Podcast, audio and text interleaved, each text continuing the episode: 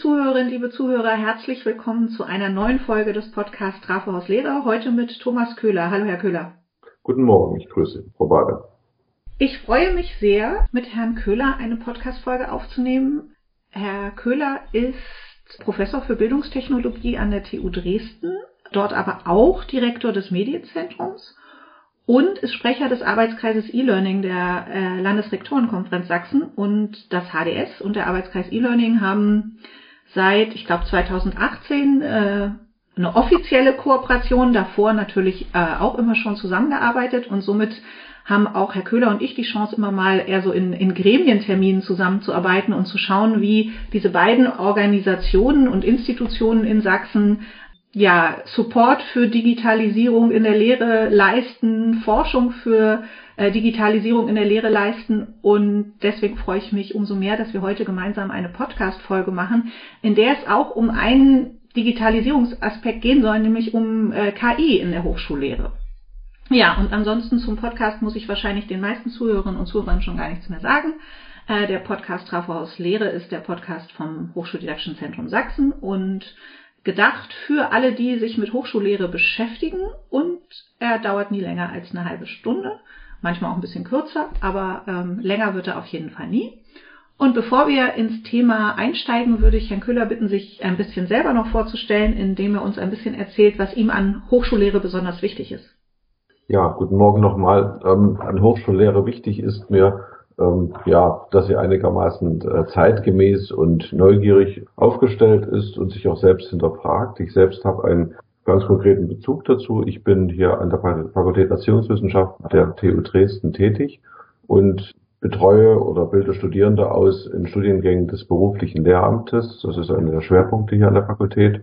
Und äh, insofern beschäftige ich mich also mit der Frage, wie Lehrkräfte ja, qualifiziert werden können, beziehungsweise über welche Kompetenzen, Fertigkeiten Lehrkräfte verfügen sollten, um ihrer Tätigkeit gerecht werden zu können.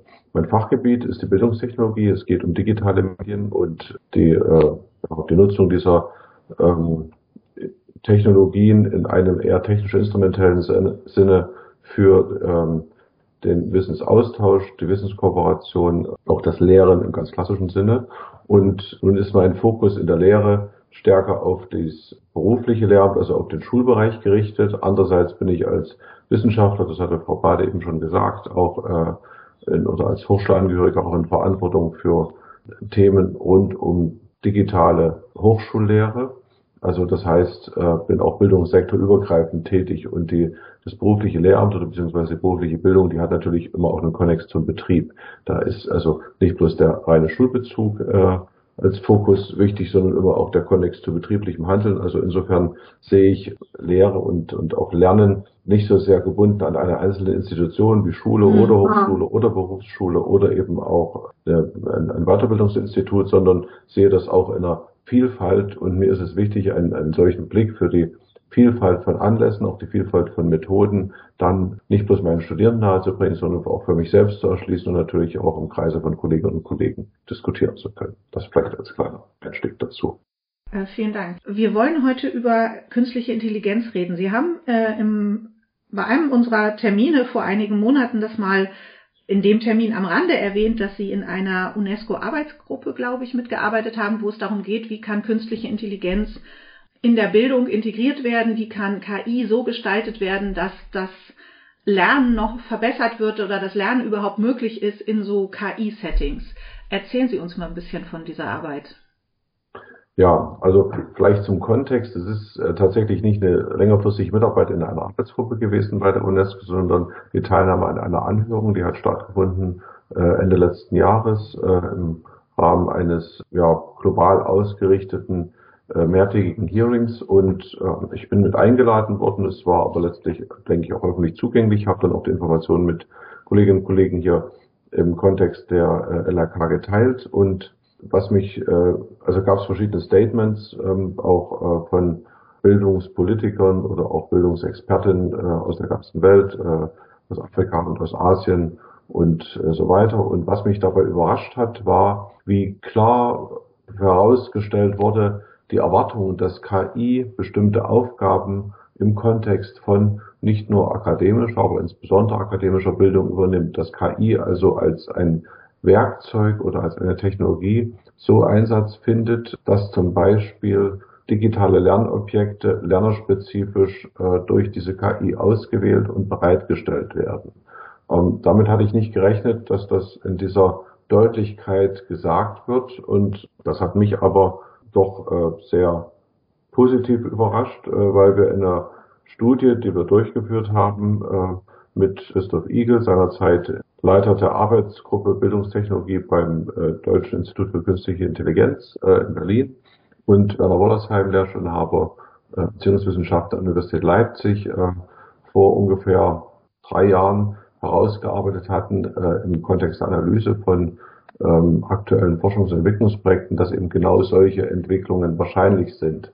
Ja. Mhm. Und das dann aber in, einer, in einem politischen Kontext in so einer Deutlichkeit zu hören, diese Botschaft, das fand ich überraschend, weil ich das aus dem deutschsprachigen Raum nicht ohne weiteres kenne. Also wenn ich hier Kultuskontext oder im, auch im Kontext äh, meinetwegen von Hochschule, äh, also der Wissenschaftsministerien ähm, Gespräche führen würde, würde ich nicht so ein klares Statement erwarten, dass äh, wir darauf bauen, dass KI jetzt äh, auch die, die Lernobjekte für unsere Lernenden auswählt. Ich weiß, dass wir dazu forschen, aber als politisches Statement fand ich das ein sehr starkes Signal.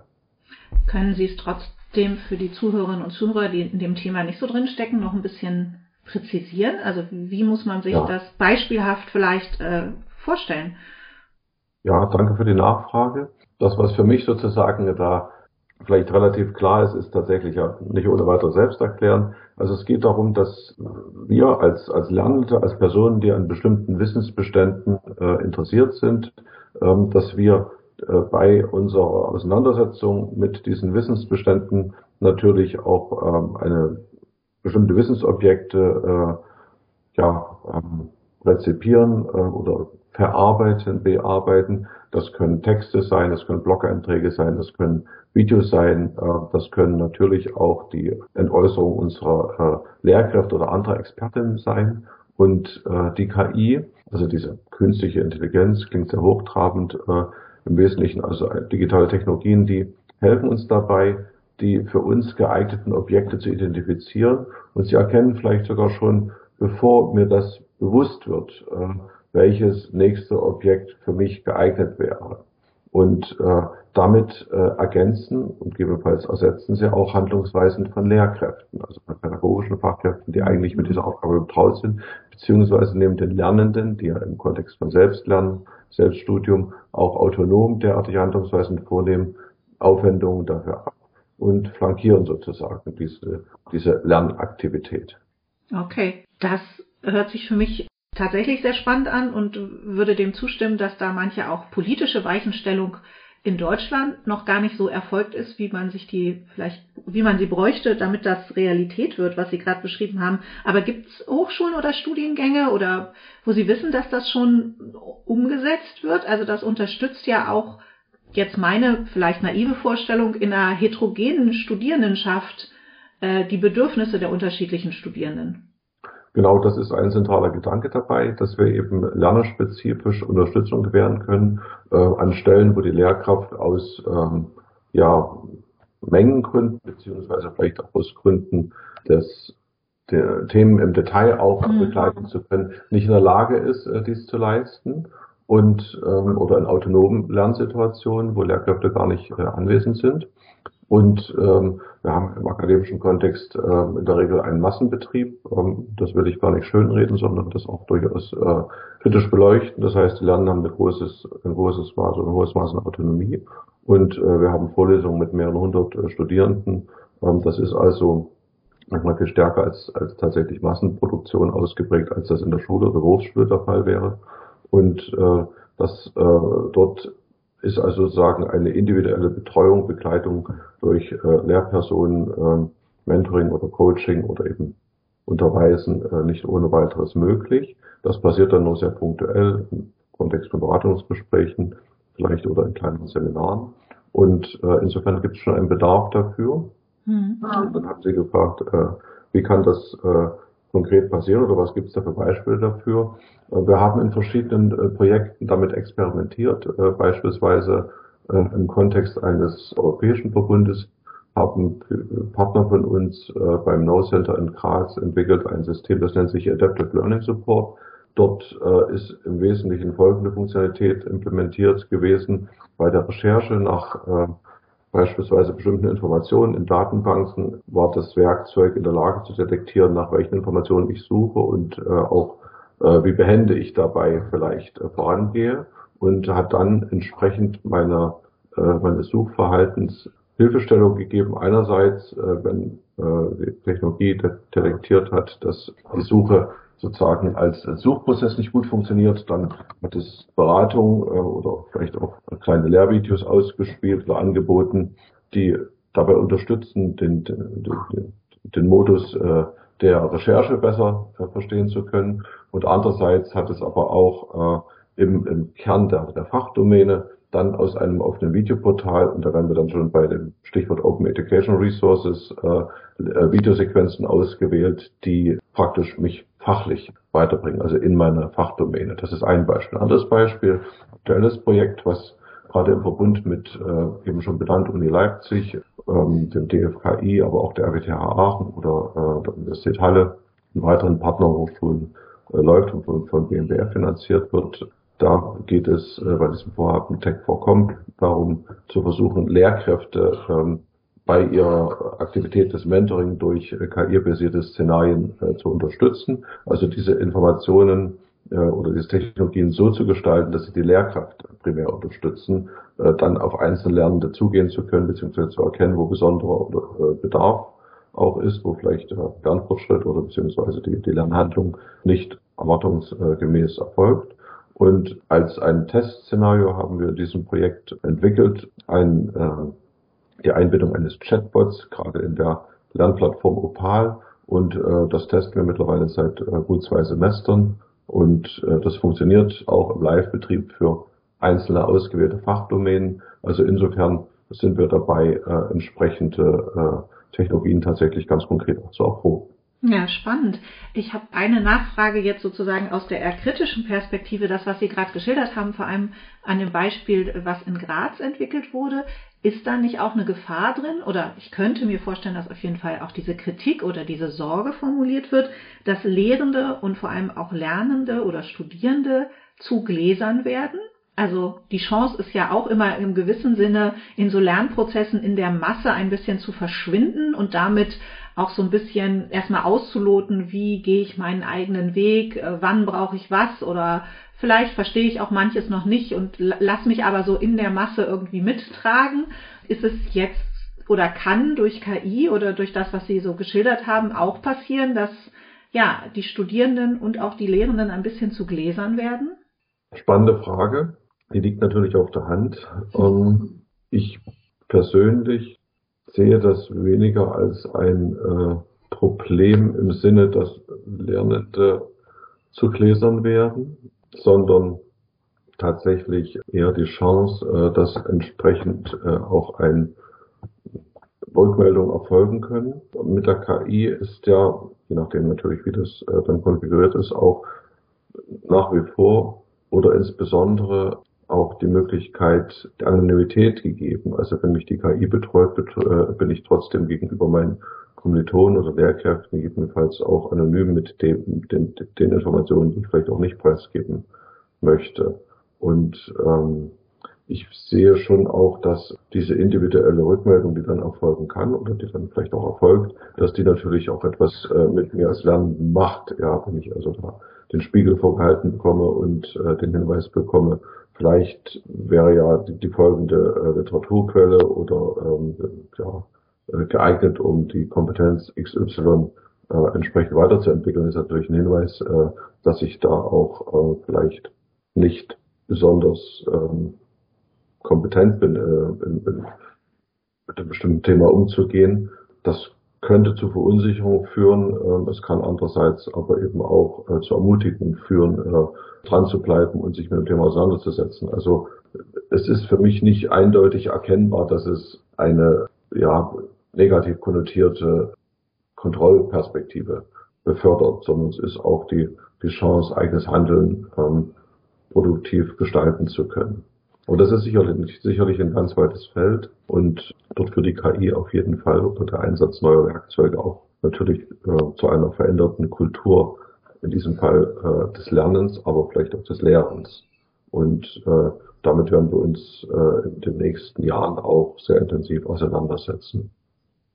Da haben Sie ja im Grunde auch gerade äh, ein wunderbares Beispiel für die Rolle der Hochschuldidaktik und der äh, Lehrentwicklung äh, geliefert, weil das wäre ja genau der Punkt, wo dann Hochschuldidaktik einsteigen würde, zu sagen, wie verändert KI auch die Rolle des Lehrenden und des Lernenden und wie können wir Lehrende und Lernende darauf vorbereiten, dass sie dann das auch annehmen können und eben nicht dadurch irritiert sind oder zurückschrecken, wenn ihnen künstliche Intelligenz vorschlägt, äh, schau dir doch das Video nochmal an, das könnte dich in deinem Lernprozess weiterbringen oder, ne, also ich, äh, da fehlen wohl noch Kompetenzen, hier sind mal ein paar Hinweise, wie man die sich noch erwerben könnte.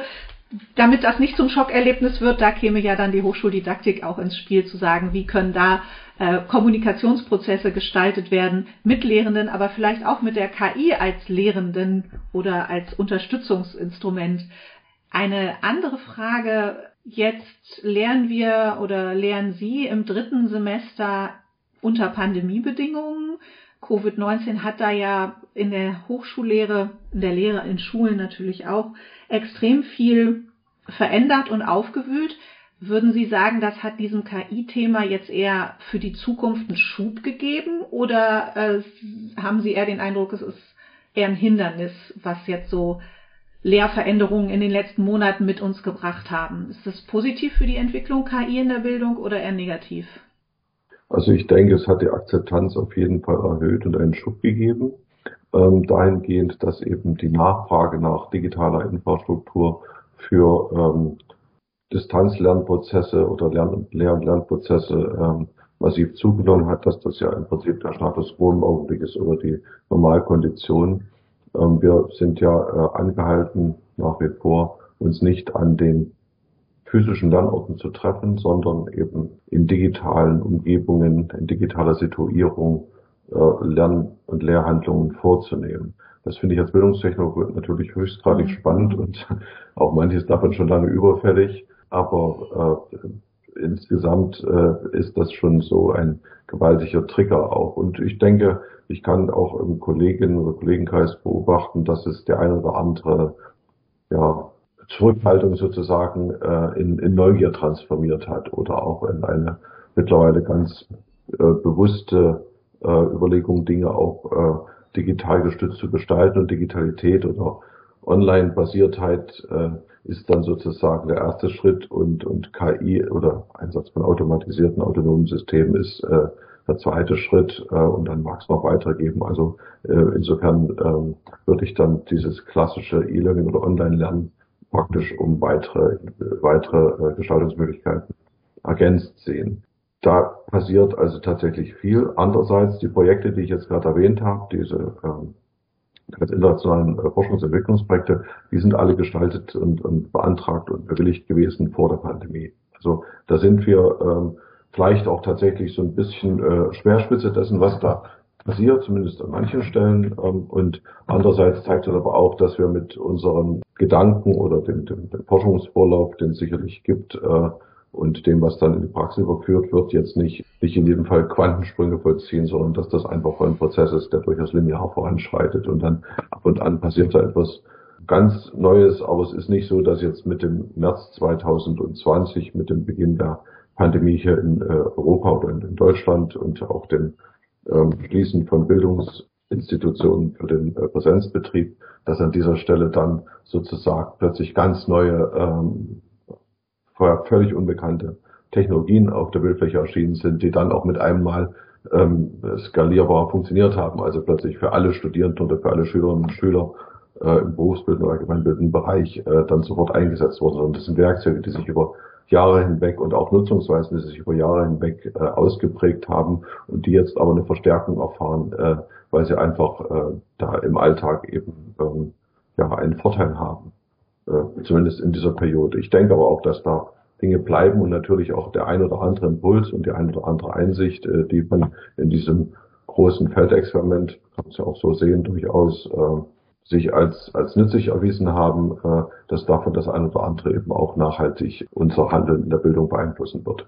Das glaube ich auch. Ich finde es ja auch sehr spannend, dass wir manche Tools und Techniken, die wir schon seit über zehn Jahren haben und die man wunderbar in der Bildung hätte auch vorher schon nutzen können, erst durch diese Pandemie wirklich angefangen haben zu nutzen. Nichtsdestotrotz glaube ich, dass manches, was wir jetzt genutzt haben, wo Sie sagen, und da stimme ich Ihnen absolut zu, das haben wir ja schon lange, das ist ja gar nichts Neues, äh, für manchen doch auch noch ein Schock war, was, äh, weil es absolut neu war, weil er als Lehrender oder sie als Lehrende oder eben auch als Studierende damit überhaupt noch nicht konfrontiert war, weil er sehr, sehr klassisch gelehrt wurde. Also ich glaube, für den einen oder anderen war es dann doch auch noch ein, ein echter Schock, äh, auf einmal mit Lernmanagementsystemen oder Videokonferenzsystemen oder so zu arbeiten, weil es in seiner Realität überhaupt keine Rolle gespielt hat vorher. Bringt mich zu meiner letzten oder vorletzten Frage.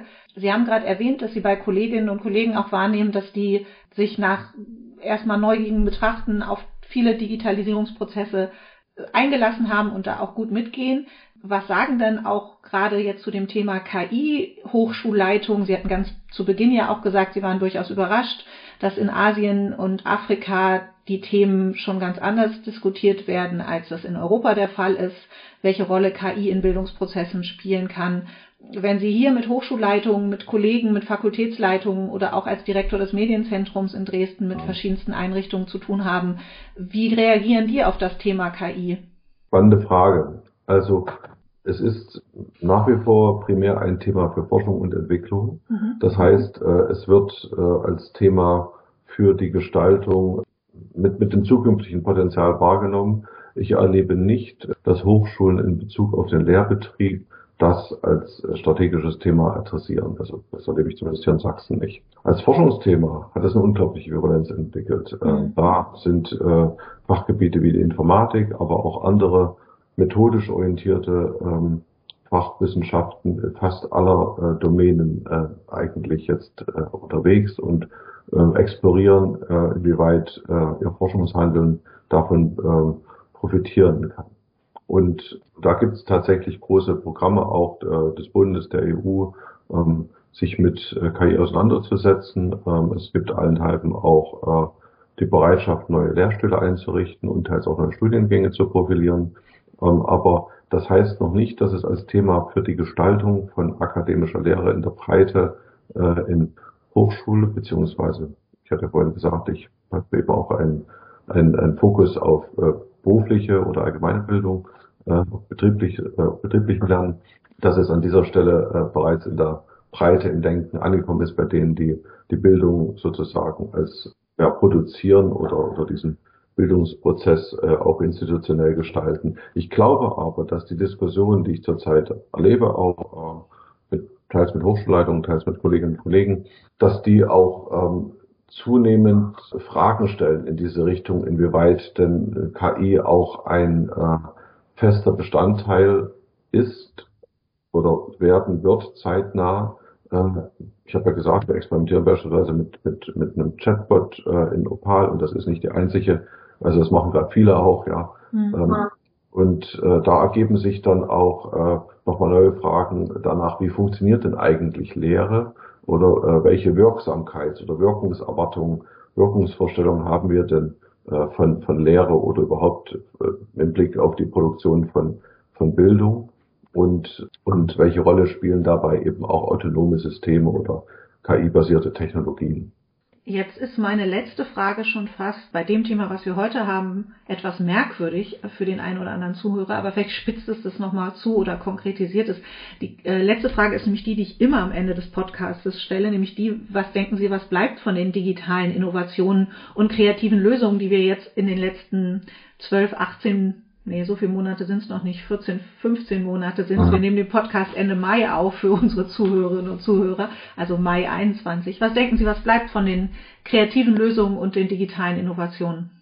Das ist so ein bisschen ein Blick in die Glaskugel. Wir haben ja versucht, mit verschiedenen Methoden uns auch daran abzuarbeiten, äh, inwieweit wir äh, eben künftiges Handeln äh, vorhersagen können im Hinblick auf digitale, digital gestützte Bildung oder entsprechende Kompetenzen, Szenarien.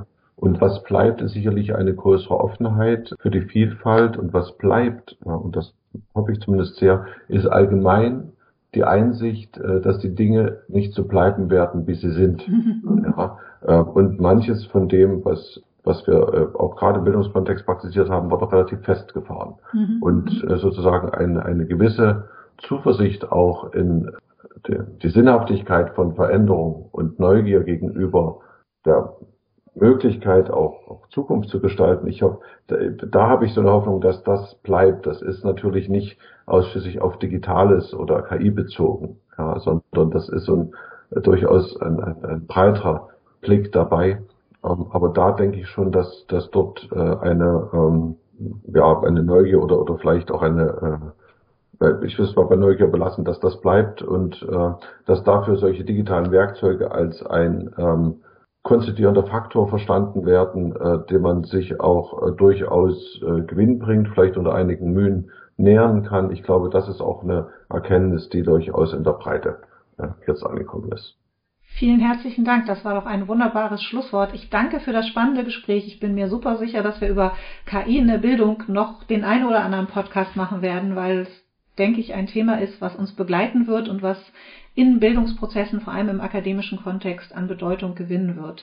Lieber Herr Köhler, vielen Dank für das Gespräch. Liebe Zuhörerinnen, liebe Zuhörer, vielen Dank fürs Zuhören. Und wenn Sie Anregungen, Tipps oder Wünsche haben, Gesprächspartnerinnen oder Gesprächspartner vorschlagen wollen, immer her damit, schicken Sie uns einfach eine E-Mail. Vielen Dank. Vielen Dank, Frau Dr. Bade.